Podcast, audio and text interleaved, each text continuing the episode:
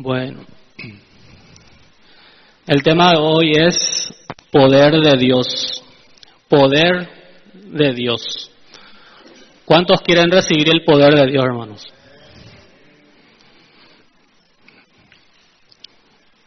Si hoy escuchas con fe la palabra de Dios, te aseguro que vas a recibir su poder. El poder de Dios viene por medio de escuchar la palabra, con fe, creyendo.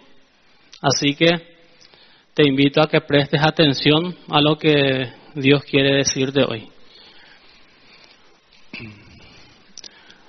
Muchas personas tienen un mal concepto del poder de Dios por ignorancia, desconocimiento o por culpa de malas enseñanzas introducidas en las iglesias.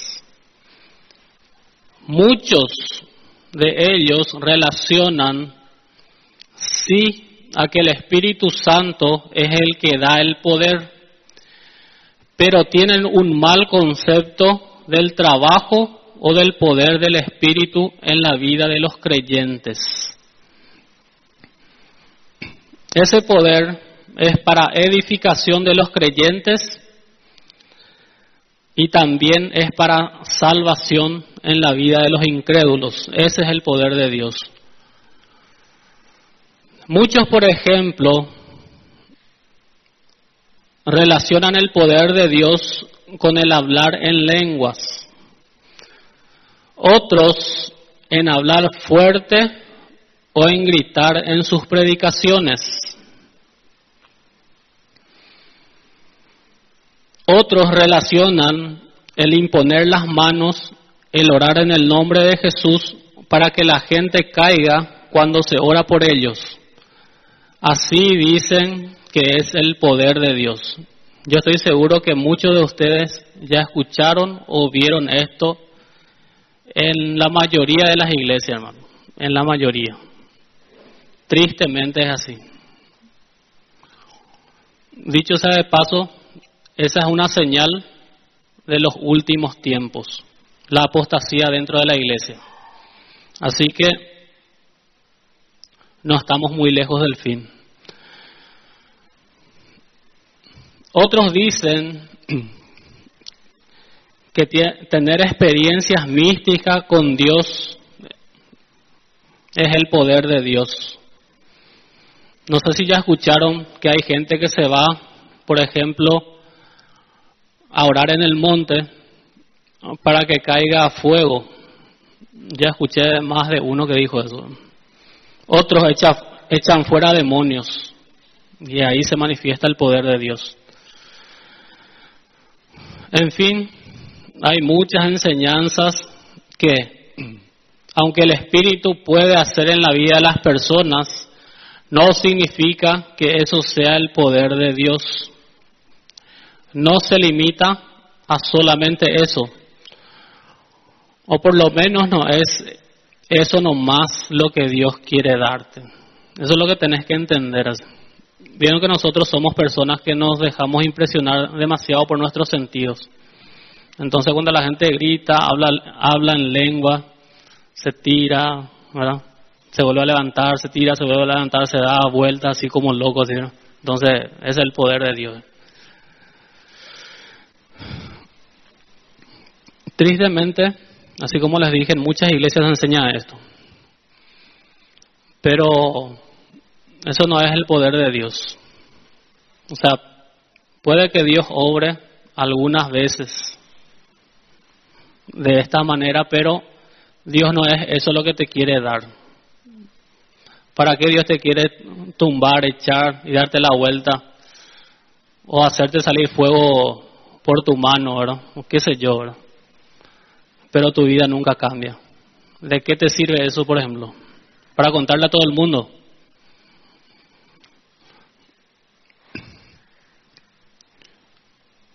Hoy con, hoy con la ayuda de Dios vamos a ver tres formas de la manifestación del poder de Dios. Tres formas de la manifestación del poder de Dios. Y me gustaría que presten mucha atención, mucho su atención. ¿verdad? Eh, existen más, pero solamente agarré tres para que podamos desarrollar estos temas. ¿verdad? El poder de Dios, por ejemplo, se manifiesta en la salvación. El poder de Dios se manifiesta en la salvación. Para eso quiero que me acompañen en 2 de Timoteo, capítulo 1, versículo 7. Primera de Timoteo 1, 7. Dice en esta versión, palabra de Dios para todos, porque el Espíritu que Dios nos ha dado, dice, no nos hace cobardes, sino que Él es para nosotros, dice, fuente de poder, amor y buen juicio. O sea, lo que vos tenés que entender primero es que el Espíritu Santo no te va a hacer cobarde, sino que te va a dar poder. ¿Cuántos quieren el poder de Dios? Dice, sino que Él es para nosotros fuente de poder. El poder que Dios nos da, así como les mencioné, empieza en la salvación. Ese es el primer poder que uno experimenta. Cuando alguna persona cree en Cristo, Dios perdona sus pecados y al instante viene el Espíritu Santo y vive en esa persona. A eso la Biblia le llama el nuevo nacimiento. Si no recibes el Espíritu Santo en tu vida por medio de la fe en Jesús, entonces jamás podrás tener el poder de Dios.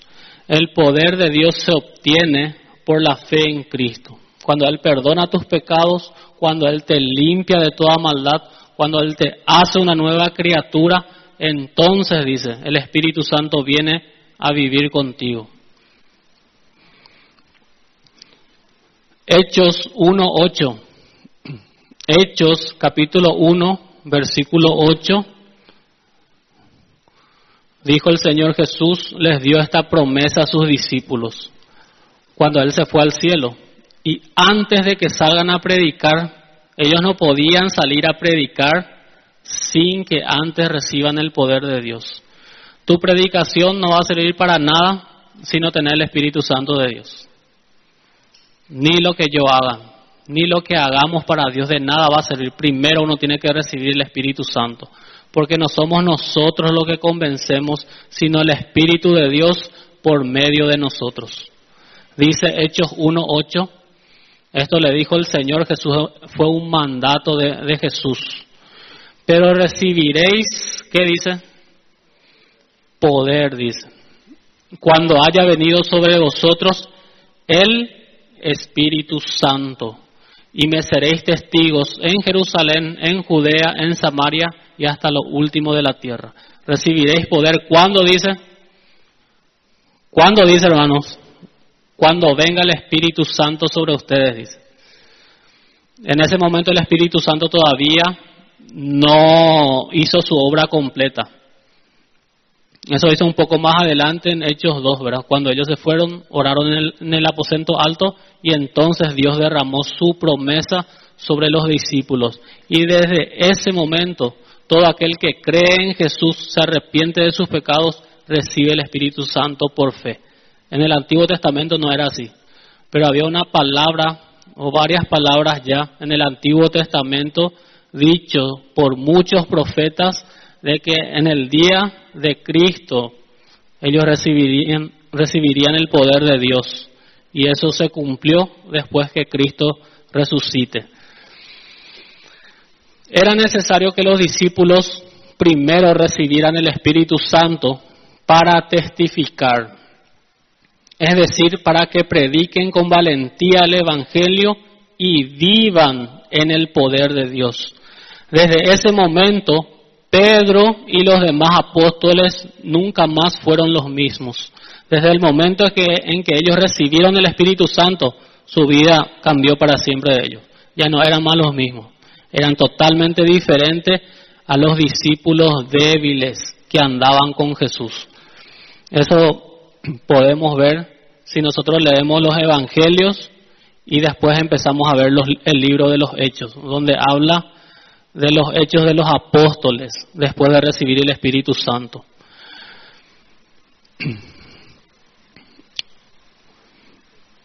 Así como le mencioné, este hecho ocurrió en Pentecostés, esto está en Hecho 2, 4, 2, 1, 1 en adelante, no hace falta que busque, ¿verdad? Ya les relaté. Pero antes de este acontecimiento o de estos acontecimientos, Pedro, a pesar de estar aproximadamente tres años con Jesús y de las experiencias que tuvo con él, caminando sobre las aguas, viendo sanar enfermos, viendo con sus propios ojos paralíticos caminar, ciegos ver, leprosos ser totalmente sanados, muertos resucitar, etcétera. Pedro y los demás apóstoles vieron todo eso. Pero Pedro negó al Señor la noche en que fue entregado. ¿Y por qué lo negó? ¿Quién sabe por qué Pedro le negó a Jesús, hermano? ¿Saben por qué? Porque él era un cobarde. Sin el Espíritu de Dios en nuestra vida, por más que nosotros querramos hacer la voluntad de Dios, jamás vamos a hacer. ¿Por qué? Porque el Espíritu Santo es el que te da el poder para hacer la voluntad de Dios. Eso está en Mateo 26, 69 al 75. Mateo 26, 69 al 75 dice este relato. Dice, Pedro estaba sentado afuera en el patio y se le acercó una criada diciendo, tú también estabas con Jesús el Galileo. Mas él le negó delante de todos, diciendo, no sé lo que dices. Pedro le prometió y le juró a Jesús que él no solamente eh, le iba a defender, sino que estaba dispuesto a morir por él. Y acá ya vemos su primera negación. Dice, no sé lo que dices. Saliendo él a la puerta, le vio a otra y dijo a los que estaban allí, también éste estaba con Jesús, el Nazareno, pero él negó otra vez con juramento, dice, yo juro, jamás vi a este hombre, no conozco al hombre. Un poco después, acercándose, los que por, por allí estaban dijeron a Pedro, verdaderamente también tú eres de ellos, porque aún tu manera de hablar te descubre. Entonces él comenzó a maldecir y a jurar, no conozco al hombre. Y enseguida cantó el gallo. Entonces Pedro se acordó de las palabras de Jesús que le había dicho, antes que cante el gallo me negarás tres veces. Y saliendo fuera dice que lloró como una nena, hermano, amargamente. Ahora pregunta, ¿por qué, por ejemplo, Pedro lloró amargamente? ¿Saben por qué? Porque él era cobarde, porque le negó a su Señor. A pesar de ver todo lo que vio, a pesar de vivir todo lo que vivió con Jesús, él le negó a él.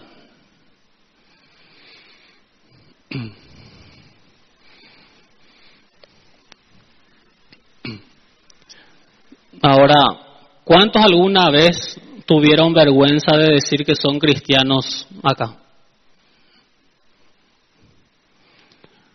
O de actuar en ciertas situaciones como dice la palabra de Dios. ¿Te pasó eso? ¿O solo a mí me pasó?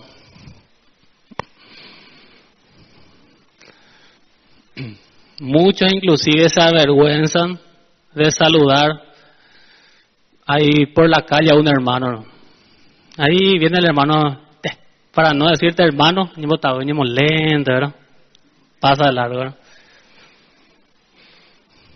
Y si con esas cosas, si eso nomás luego te da vergüenza, imagínate obedecer la palabra de Dios, hermano.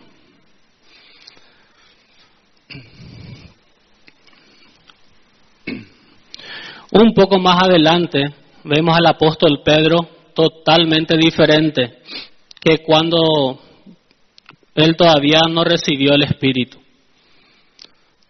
Se levantó con valentía y dio su primer discurso en el día de Pentecostés. El poder de Dios fue tal en él que se convirtieron en ese momento como tres mil personas. Tres mil personas. Y vos, cuando vos predicas, ¿cuántos se convierten? Pensamos un poco.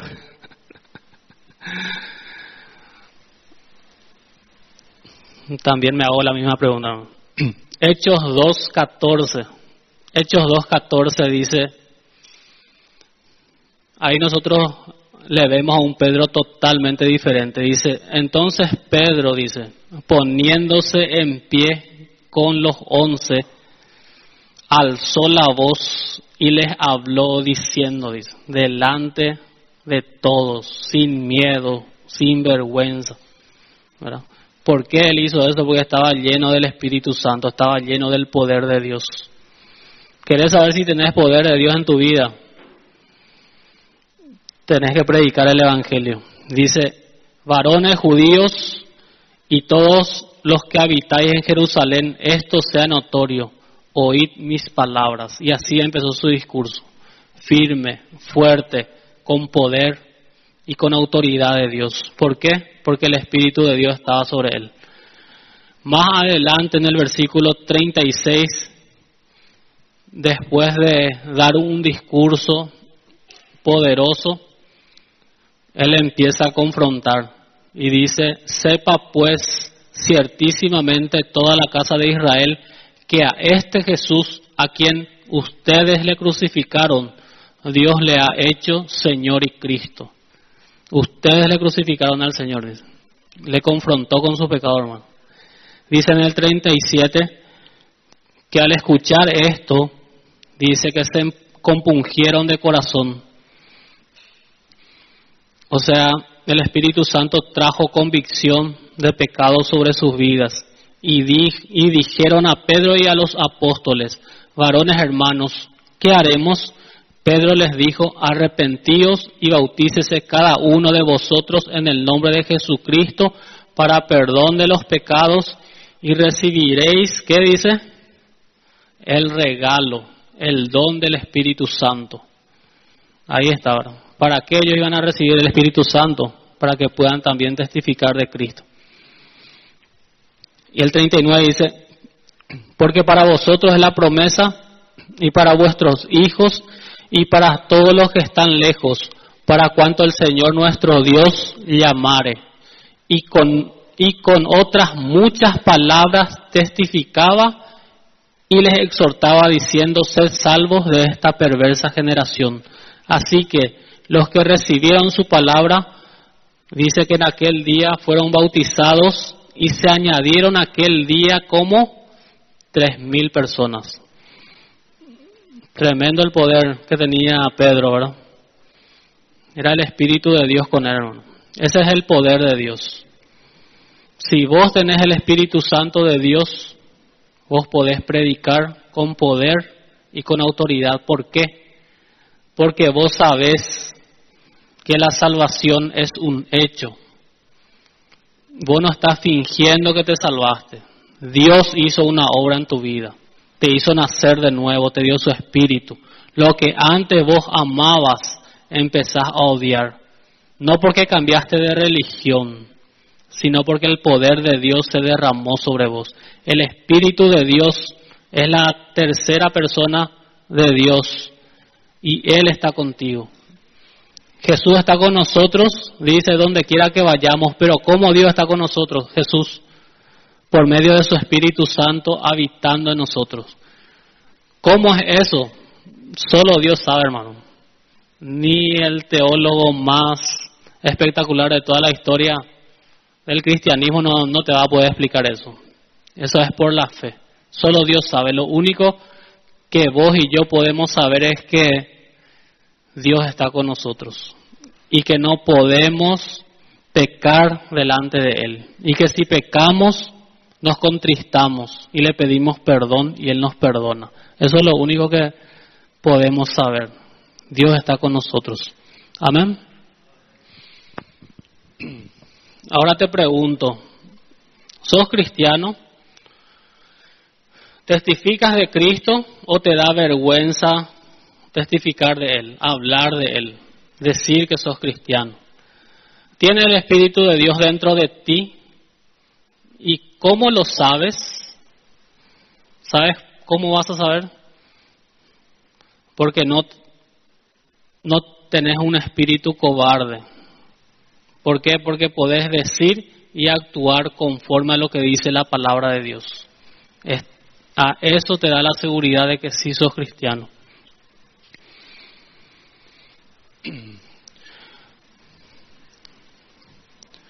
Una persona no puede decir que conoce a Cristo y no hay alguna evidencia del poder de Dios en su vida. No puede decir, o puede decir, pero si no hay evidencias, entonces lo que vos estás diciendo no es cierto. Por ejemplo, no pudiste haber sido un borracho o un drogadicto antes de Cristo y después de Cristo continuar así. No puedes decir que el poder de Dios está en ti y continúa siendo fiel infiel a tu cónyuge. No puedes decir que eres cristiano y continúas gritándole y desobedeciendo a tus padres sin ningún temor o remordimiento o peso de conciencia.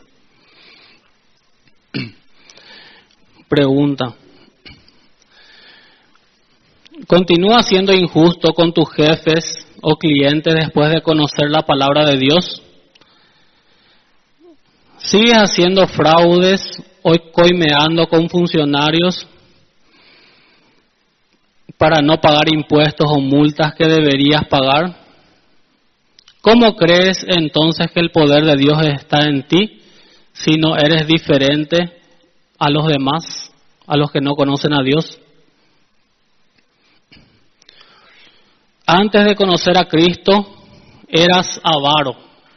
¿Qué quiere decir eso? Yo pues.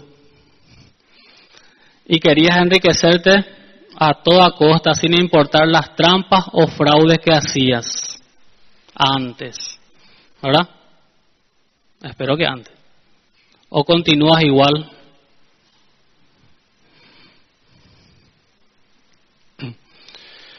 Veamos la vida de un corrupto cobrador de impuestos que se hizo rico por medio de fraudes y estafas, traicionando a su propio pueblo y movido por el amor desmedido al dinero.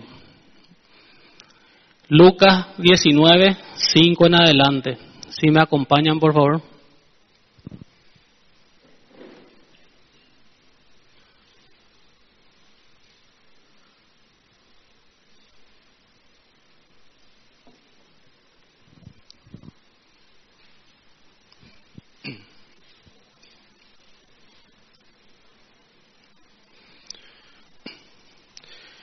Lucas 19, 5 en adelante dice,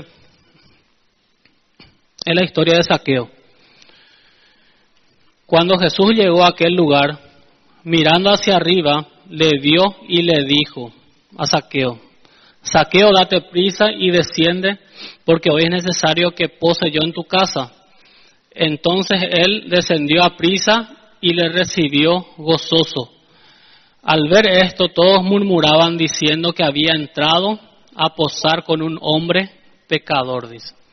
Entonces Saqueo, puesto en pie, dijo al Señor, He aquí, Señor, la mitad de mis bienes doy a los pobres, y si en algo he defraudado a alguno, se lo devuelvo cuadruplicado. Jesús le dijo, ¿qué le dijo Jesús? Hoy ha venido la salvación a esta casa, por cuanto él también es hijo de Abraham. Porque el Hijo del Hombre vino a buscar y a salvar lo que se había perdido. ¿Sabes por qué llegó la salvación a la vida de Saqueo? porque se manifestó el poder de Dios. La evidencia de la salvación en saqueo fue un cambio radical, de avaro a generoso, de injusto a honesto. La salvación se hace visible por el cambio de conducta radical de una persona. Y eso solo hace Dios por medio de su poder. Amén. Se tiene que ver, hermano. Así como se vio en la vida de Saqueo. Avaro se enriquecía a costa del pueblo, robando, estafando, mintiendo. Cuando él recibió la salvación de Dios, se arrepintió de sus pecados y fue generoso y dejó de hacer lo que hacía.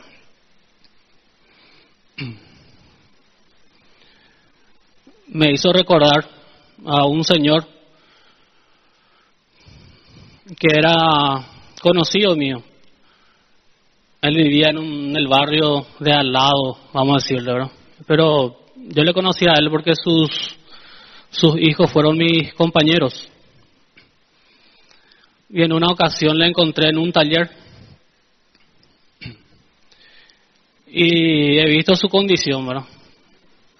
Eh, él era alcohólico y el alcohólico no puede dejar de tomar, ¿verdad? Estaba trabajando y estaba temblando así y trabajaba. Y le he visto. Después su jefe le dijo, eh, así en guaraní, ¿verdad? Que era un, un torpe, que no hacía bien las cosas. Y le he visto al Señor así, que estaba impotente, ¿verdad? Y le sentí tanto así al Señor. Y dije, le voy a, le voy a hablar del Señor. Y le empecé a hablar. Le empecé a predicar y eh, aceptó así la, vieron que hay gente que acepta así la enseñanza. Y empezamos, se iba en casa a veces, orábamos juntos y así, ¿verdad? Pero él no cambiaba. Después yo perdí contacto con este señor y después de dos o tres años le vuelvo a encontrar. Ya no le reconocí porque estaba trabajando ahí en una casa, en un patio, con una desmalezadora tenía un motocarrito y estaba trabajando de jardinero. ¿no? Y cuando me vio, me dijo, hermano, y yo, ¿quién vio aquel? Y totalmente diferente. Y después le dije, Lalo se le decía, ¿qué tal Lalo? Después, ¿qué, qué pasó de vos? Y me dijo, hermano, el Señor me cambió. Y yo, totalmente otra persona, totalmente otra persona. O sea, no podía más ni apenas caminaba, temblaba todo y tenía un trabajo digno, ¿verdad? Y se veía un semblante diferente. Y me empezó a decir que se congregaba en una iglesia, así. ¿Saben que eso es? Poder de Dios. Ese es el poder de Dios. Y me comentó cómo, cómo se convirtió al Señor, en un momento de, desesperación le dijo a, Dios, Señor, si vos existís realmente y si vos realmente me querés salvar, acá estoy, porque no puedo más con esto. Y dice que ahí Dios se derramó sobre su vida. Y desde ese momento su vida cambió, hermano. Dice Romanos 1.16, por eso, dice hermano, no me avergüenzo del Evangelio, dice porque es poder de Dios para salvación a todo aquel que cree, al judío primeramente y también al, griego. Es poder de Dios para salvación. No es poca cosa lo que tenemos, hermano. Es el poder de Dios.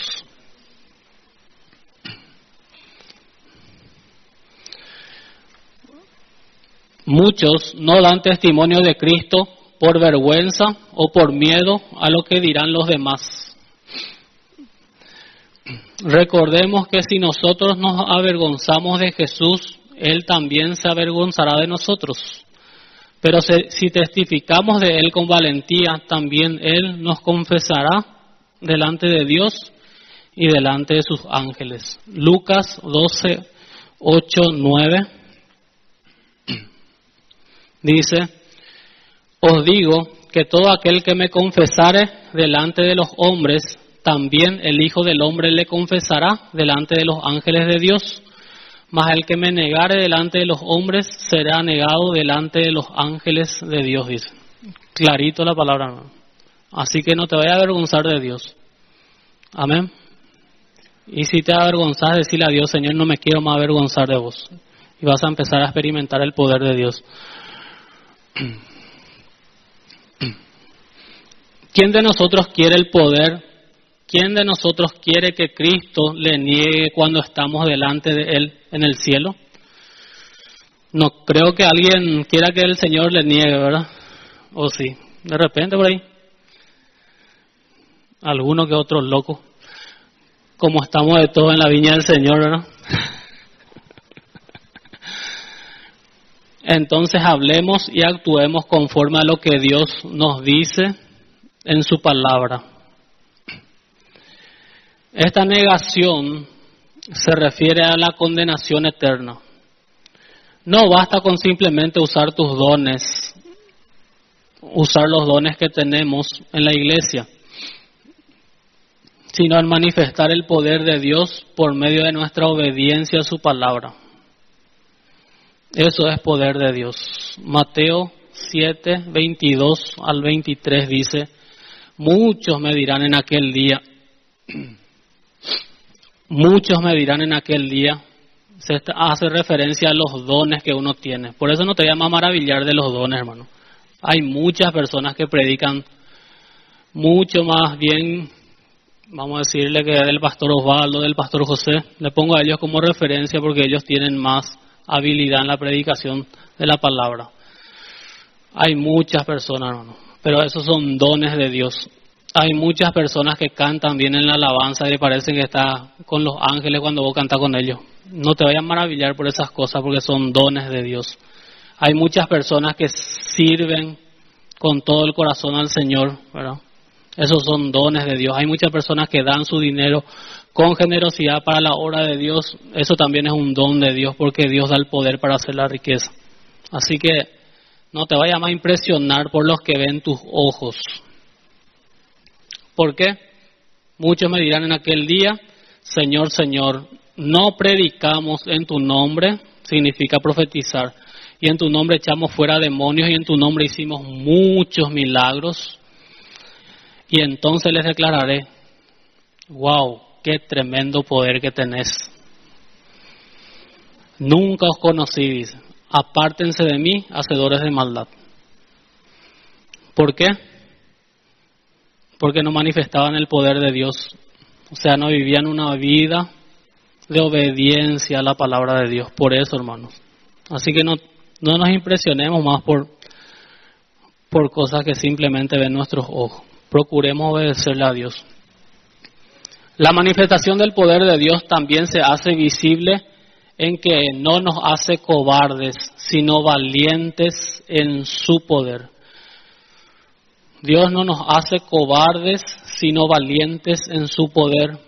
Segunda Timoteo 1.7 es el texto base que tomé para esta enseñanza. Dice, porque el Espíritu de Dios no nos hace cobardes, dice.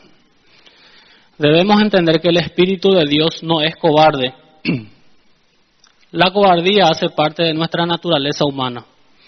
Muchas personas son valientes para cosas buenas o para causas buenas, pero solamente los que tienen el Espíritu de Dios pueden decir y hacer la voluntad de Dios. Eso es ser valiente para Dios.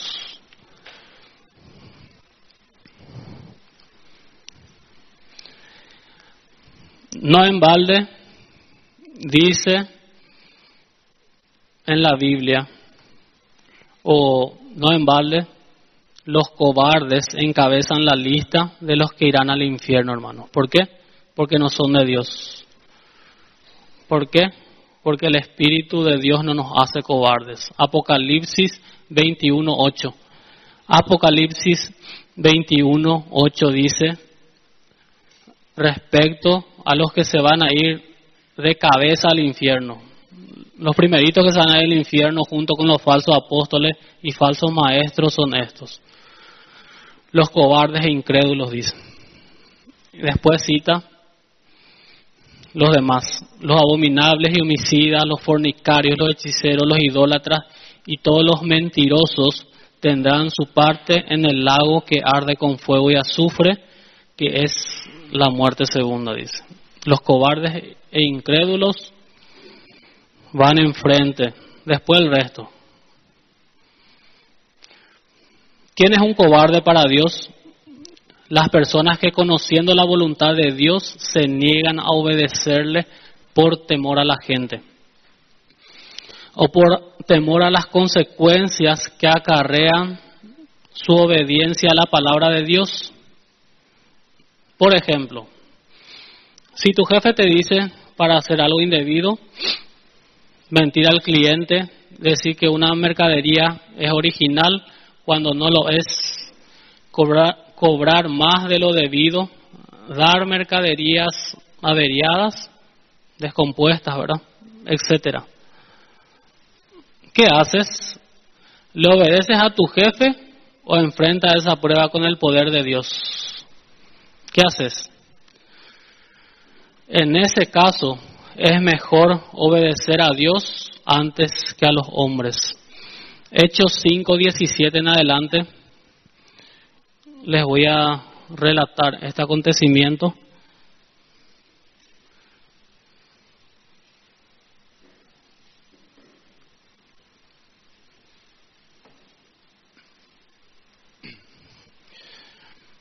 cuando los apóstoles con valentía enfrentaron a las autoridades de Israel, a las máximas autoridades, hermano. No a cualquier policía casi y que está ahí por, las esquinas, sino a la máxima autoridad de Israel. Entonces levantándose el sumo sacerdote y todos los que estaban con él, esto es, la secta de los saduceos, se llenaron de celos, y echaron mano a los apóstoles y les pusieron en la cárcel pública. Mas un ángel del Señor abriendo de noche las puertas de la cárcel y sacándolo, sacándolos dijo, y puestos en pie en el templo, anunciad al pueblo todas las palabras de esta vida. El ángel estaba diciendo que prediquen el Evangelio.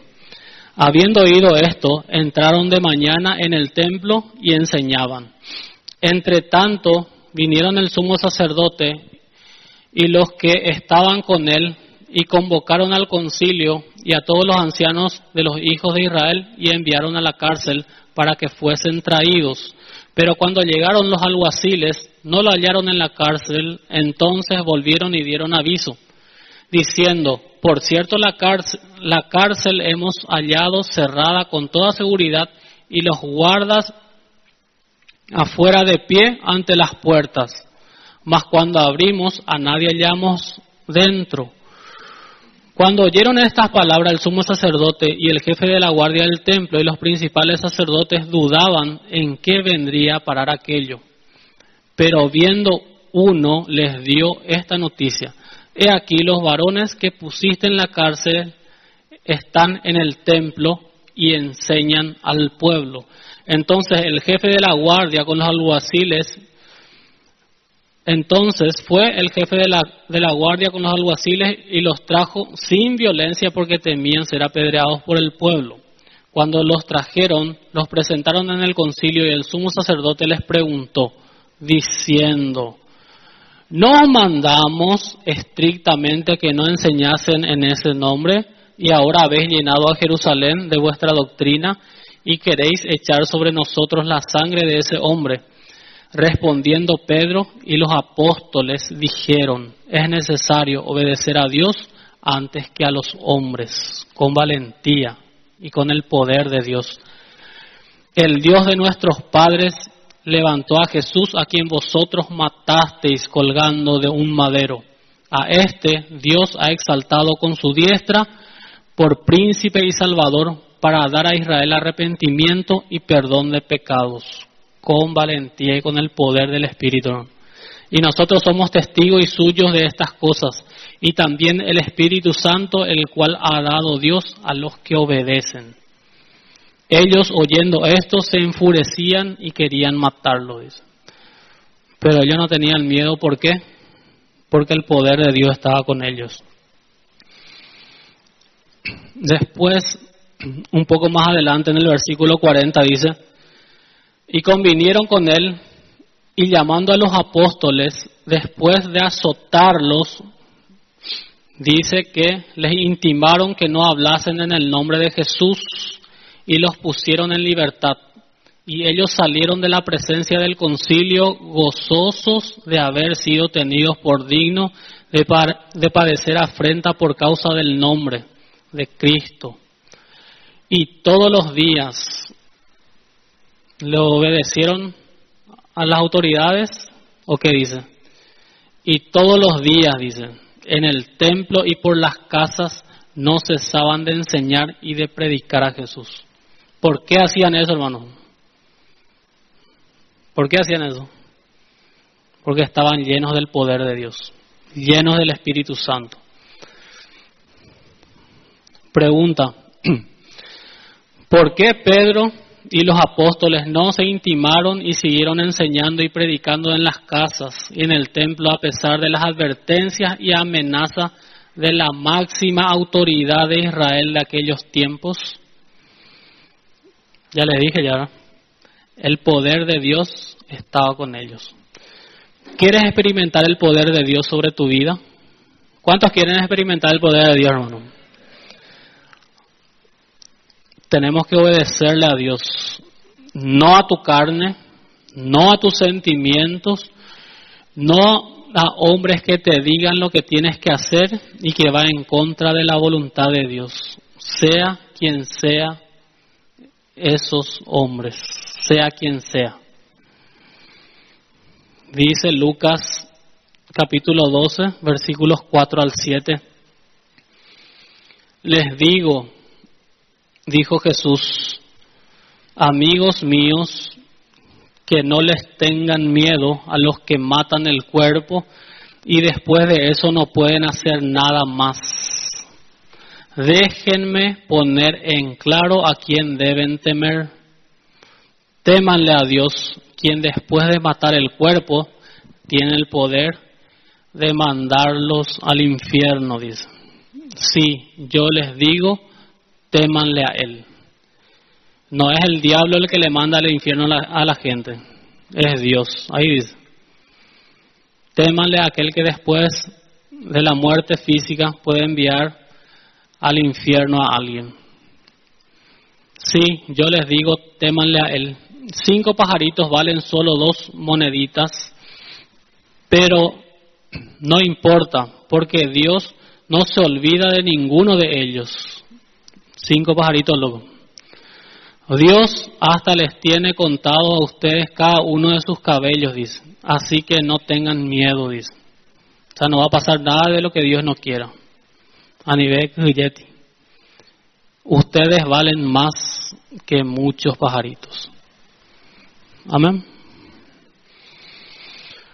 También me vino a la memoria cuando le conocí recién al Señor. En el centro, hermanos, es una mafia cuando trabaja. Ahí vos entrar y entrar a las puertas del infierno. Y nosotros estábamos acostumbrados a hacer lo que nuestros jefes nos decían. Entonces había veces que teníamos que meter mercadería descompuesta o poner mercadería paralela como originales, así, ¿no? Y seguía. Y cuando le conocí al Señor, me vino ya esta convicción, ¿verdad? De que no podía más seguir haciendo eso. Pero en medio de eso te vienen esos pensamientos que, que va a pasar de vos, no vas a más trabajar en ninguna parte si no sos así. Y muchas cosas de eso, que te va a tu jefe, muchas cosas. Hasta que dije, Señor, no puedo, no podía más, ¿verdad? Y le tuve que enfrentar a mi, a mi patrón, ¿verdad? Y le dije, yo no puedo más hacer esto. No sé qué vas a hacer de mí, pero yo esto ya no voy a más hacer. Y me miró así, medio le sorprendió, pero ya, como ya estaba manifestando algunos cambios, miró así sorprendido, después se rió así y dijo, no vaya nomás voy a hacerme. Y me mandaba a hacer cualquier otra cosa. Y después de dos, tres semanas, me puso en el encargado de un sector, ¿verdad? Entonces, pero te viene, antes de eso te vienen miles de pensamientos. Yo sé que muchos de ustedes experimentaron ya eso. Pero obedecerle a Dios. El poder es de Dios. No va a pasar nada de lo que Dios no quiera. Yo ya me veía ya afuera, repartiendo otra vez mi currículum por todas partes. Pero Dios tenía preparado otra cosa para mí. ¿Por qué? Porque no me avergoncé del Evangelio, porque era el poder de Dios. Amén. No te vayamos a avergonzar del Evangelio, hermano. Es el poder de Dios. Y Dios, deja que Dios obre. No vayamos a hacerle caso a lo que vos pensás o sentís. Obedece la palabra. Señor, ayúdame a decir cerrar tu ojo y hacer lo que tenés que hacer. Y Dios va a estar contigo.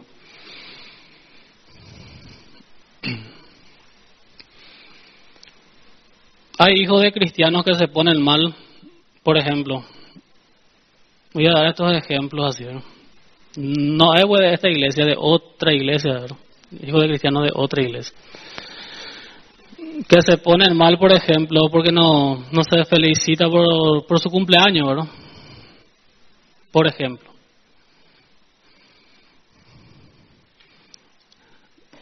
en vez de que el papá o la mamá consienta con ellos, uno le tiene que decir, tiene tener que confrontarle con tus hijos. Dejana de mirar de una manera pacífica las actitudes pecaminosas de tus hijos. Decirle, eso es egoísmo. Nosotros somos cristianos y tenemos el poder de Dios. No importa si nadie no te felicita, nosotros te felicitamos. ¿Saben por qué tienen que hacer eso, hermano? Eso es confrontar también las tinieblas con el poder de Dios. Es por el bien de ustedes y es por el bien de sus hijos. ¿Por qué? Porque si se hieren con esas tonterías, ¿verdad? y vos le consentís, yo te pregunto, ¿cómo van a enfrentar la realidad de la vida cuando ellos realmente tengan problemas? Va a venir a decirte, mamá, papá, en mi, trabajo o tal cosa. Sí, salí nomás mi hijo, salí nomás mi hija. No vayas a consentir las actitudes pecaminosas de tus hijos. ¿Cómo van a enfrentar la realidad de la vida en el trabajo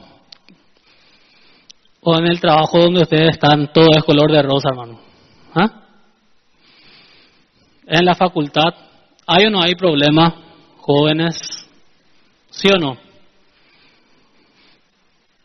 En las familias, ¿cómo van a enfrentar los problemas reales si vos no confrontas las actitudes pecaminosas de tus hijos? con el poder de Dios y con su palabra, tenemos que enseñarle a ellos y prepararle para que enfrenten la vida con valor y sobre todas las cosas con la palabra de Dios, con el poder que la palabra de Dios le puede dar. Es el mejor regalo que vos le puedes dar a tus hijos, el poder de Dios. Pero primero vos tenés que vivir el poder, el poder de Dios, para que vos puedas transmitir ese mismo poder a tus hijos. Amén. Dice en 2 Timoteo 2.3, tú pues sufre penalidades como buen soldado de Jesucristo. Eso se sufre en todo el cristianismo, desde que le conoce al Señor hasta el fin. ¿Por qué sufrís? Por causa de Cristo, porque quería hacer bien las cosas.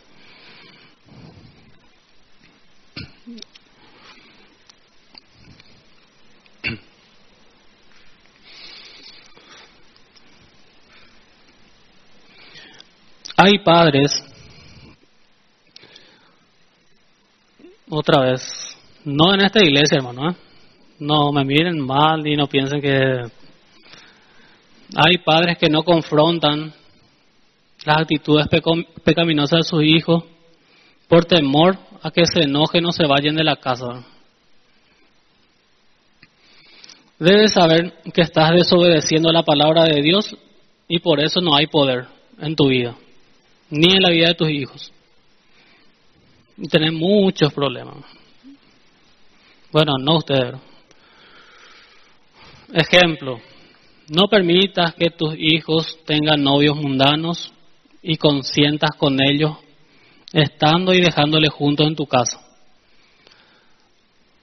Dejas que tu hijo vapen, ahora está ese cigarrillo electrónico ese, consuma bebidas, drogas en tu casa. ¿Le llevas a tu hijo a fiestas mundanas o le das dinero para que salgan a divertirse con sus amigos que no conocen a Dios? Y después orar por ellos para que se salgan, ¿no? Qué sabiduría, ¿eh? Jamás Dios va a hacer algo de eso. Jamás Dios le va a salvar. ¿Por qué? Porque está desobedeciendo la palabra de Dios y por consiguiente el poder de Dios no se va a derramar sobre ellos. Tener que obedecer primero la palabra para que Dios, para después orar y dejar que Dios obre. No vayan a desobedecer la palabra y orar y querer que Dios responda. Eso no va a pasar ni, ni nunca, hermano, ni nunca. O si no, Dios miente en su palabra. Amén. Dice en 2 Timoteo, nuestro texto base, 1, 7 y 8 dice, porque no nos ha dado Dios un espíritu de cobardía, sino de poder, de amor y de dominio propio. Le dice Pablo a Timoteo, por tanto, no te avergüences de dar testimonio de nuestro Señor, ni de mí, preso suyo, sino participa de las aflicciones por el Evangelio según el poder de Dios, según el poder de Dios. No vaya a tener miedo de lo que te va a pasar. Dios está contigo. También existen personas que no confrontan el pecado de sus parejas por temor a que se enojen con ellos. ¿Ves que tu pareja es, por ejemplo, vanidoso o vanidosa y no le dices nada? ¿Ves que es chismoso o chismosa. Ves el orgullo o la arrogancia de tu cónyuge y por la paz entre ustedes te callas nomás. Ves que tu pareja le consiente a tus hijos dándole todos los gustos y no te animas a hablar con él o con ella. ¿Cuál es la consecuencia de eso? Nunca habrá cambios en tu pareja y mucho menos en ti. Y menos en tus hijos. Menos. ¿Por qué? Porque estás ocultando la luz que puede confrontar las tinieblas con el poder de Dios. Ya no escondas esa luz. El poder de Dios y la palabra. Si quieres ver el poder de Dios obrando en tu casa, no vayas a esconder, no te vayas a callar, lo que está mal de sí, por amor a Dios y por amor si realmente le amas a tu cónyuge y a tus hijos. Y no vayas a permitir el pecado en tu casa. Dice en Juan 1.5, la luz en las tinieblas resplandece, dice, y las tinieblas no prevalecieron contra ella. Las tinieblas no van a prevalecer si vos le sos fiel a Dios. ¿Por qué las tinieblas prevalecen? Porque vos ocultás la luz, no hablas la verdad, no confrontas, no decís lo que está mal, lo que es pecado.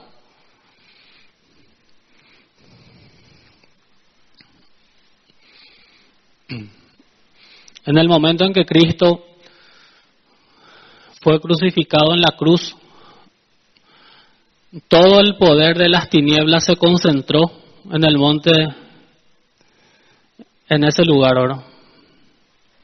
Y todo el poder de las tinieblas estaban diciendo y pensando que ellos estaban ganando esa batalla, ¿verdad? Hasta que Cristo murió y resucitó. Y dicen Colosenses que ahí Jesús despojó a los principados y potestades. Y Dios le dio un nombre que es sobre todo nombre. Ahí las tinieblas, donde ellos pensaron que realmente iban a ganar, ahí perdieron todo, hermano. Y Cristo tiene la llave del cielo, de la salvación. ¿Entienden, hermanos? Jamás la luz va a prevalecer contra las tinieblas. No voy a tener miedo de hablar la verdad. Ese temor no viene de Dios, viene de tu carne, viene del mundo y viene del diablo. No te voy a avergonzar por ser cristiano. Amén. La manifestación del poder de Dios también se hace visible en nuestra debilidad. Este es el último punto que voy a tocar. La manifestación del poder de Dios también se hace visible en nuestras debilidades. Dice en 2 Corintios 2, 10. Por lo cual, por amor a Cristo, me gozo en las debilidades, en afrentas, en necesidades, en persecuciones, en angustias, porque cuando soy débil, dice, entonces soy fuerte. El poder de Dios en nosotros se hace visible en nuestra debilidad. Esto es cuando nosotros reconocemos delante de Dios y con una actitud sincera que no podemos sobrellevar ciertas situaciones en la vida. Humanamente siempre le pedimos a Dios que nos saque de las situaciones adversas por las cuales estamos atravesando. Así también el apóstol Pablo lo hizo en esta ocasión. Debemos entender que Dios tiene el control sobre todo, sobre toda situación y circunstancia por la cual nos permite pasar, solo que nuestra humanidad no asimila muchas veces esas cosas, puesto que nuestro lado carnal simplemente quiere estar en paz y tranquilo en todas las áreas. Si Dios permite una situación adversa sobre nosotros, posiblemente es porque quiera tratar algunas cosas que no están de acuerdo a su voluntad. Lo que deberíamos de hacer es no pedirle a Dios que nos saque de la aflicción por la cual estamos pasando, enfermedades, problemas económicos, problemas de relacionamiento, etcétera sino más bien deberíamos preguntarle a Dios, Señor, ¿cuál es tu voluntad en esta situación? ¿Qué me quieres enseñar? ¿Qué debo hacer? ¿Hay algo que debo cambiar? O sea, no vaya nomás a decirle a Dios, ¿verdad? Cómo Él tiene que hacer las cosas. Dios sabe lo que te está pasando. El tema es que muchas veces nosotros no sabemos el por qué nos pasan las cosas. Dios a veces prueba nuestra fe. A veces tenemos malas actitudes o pecados internos que Dios tiene que limpiar por medio de la aflicción. Entonces, en vez de decirle a Dios, Señor, dame dinero, lo único que me falta es dinero para estar bien. Lo único que me falta es que se sane fulano o sultano. Lo único que falta es esto o aquello. En realidad no es así. No le vayamos a decir a Dios eso. Señor, ¿qué querés que haga? ¿Hay algo que vos querés que yo cambie? ¿Querés tratar conmigo? Esas cosas tenés que decirle a Dios, hermano. Para que Dios te muestre realmente las cosas que tenés que hacer. El resto, Dios te va a dar por añadidura. El apóstol Pablo entendió que Dios quería seguir usando su vida, pero que el problema interno que el apóstol Pablo tenía era nada más y nada menos que el orgullo. El apóstol Pablo y todo, todo eso, pero era orgulloso, pero hasta la maceta, hermano. Por eso Dios permitió que Pablo fuera afligido en su carne por alguna enfermedad quizá o por algunos falsos maestros enviados por Satanás para quebrantarlo. Y para que de esa manera él siga dependiendo de Dios y no se enorgullezca más de la cuenta. Pablo entendió eso, por eso escribió que Dios se hace fuerte en su debilidad. Ahí en el contexto de lo que estábamos leyendo, 2 Corintios 2, 12, dice en el versículo 7, dice Pablo, y para que las grandezas de las revelaciones no me exaltasen desmedidamente, o sea que él tenía muchas revelaciones de Dios, y para que eso no le orgullezca en forma desmedida, me fue dado un aguijón en mi carne, dice. Un mensajero de Satanás que me abofetee. ¿Cuántos quieren que Satanás, algún mensajero de Satanás le abofetee? Dice Pablo, para que no me enaltezca, para que mi orgullo ¿verdad? no sobrepase la línea, para que no me enaltezca sobremanera, dice. Versículo 8. Respecto a lo cual tres veces he rogado al Señor que lo quite de mí y me ha dicho, bástate mi gracia. Tres veces Pablo le dijo, quítame Señor, quítame Señor, quítame Señor. Hasta que él entendió cuál fue el propósito de esa aflicción y después él se tranquilizó, porque él entendió que estaba tratando su orgullo. Ahí el Señor le dijo, mi poder se perfecciona en la debilidad.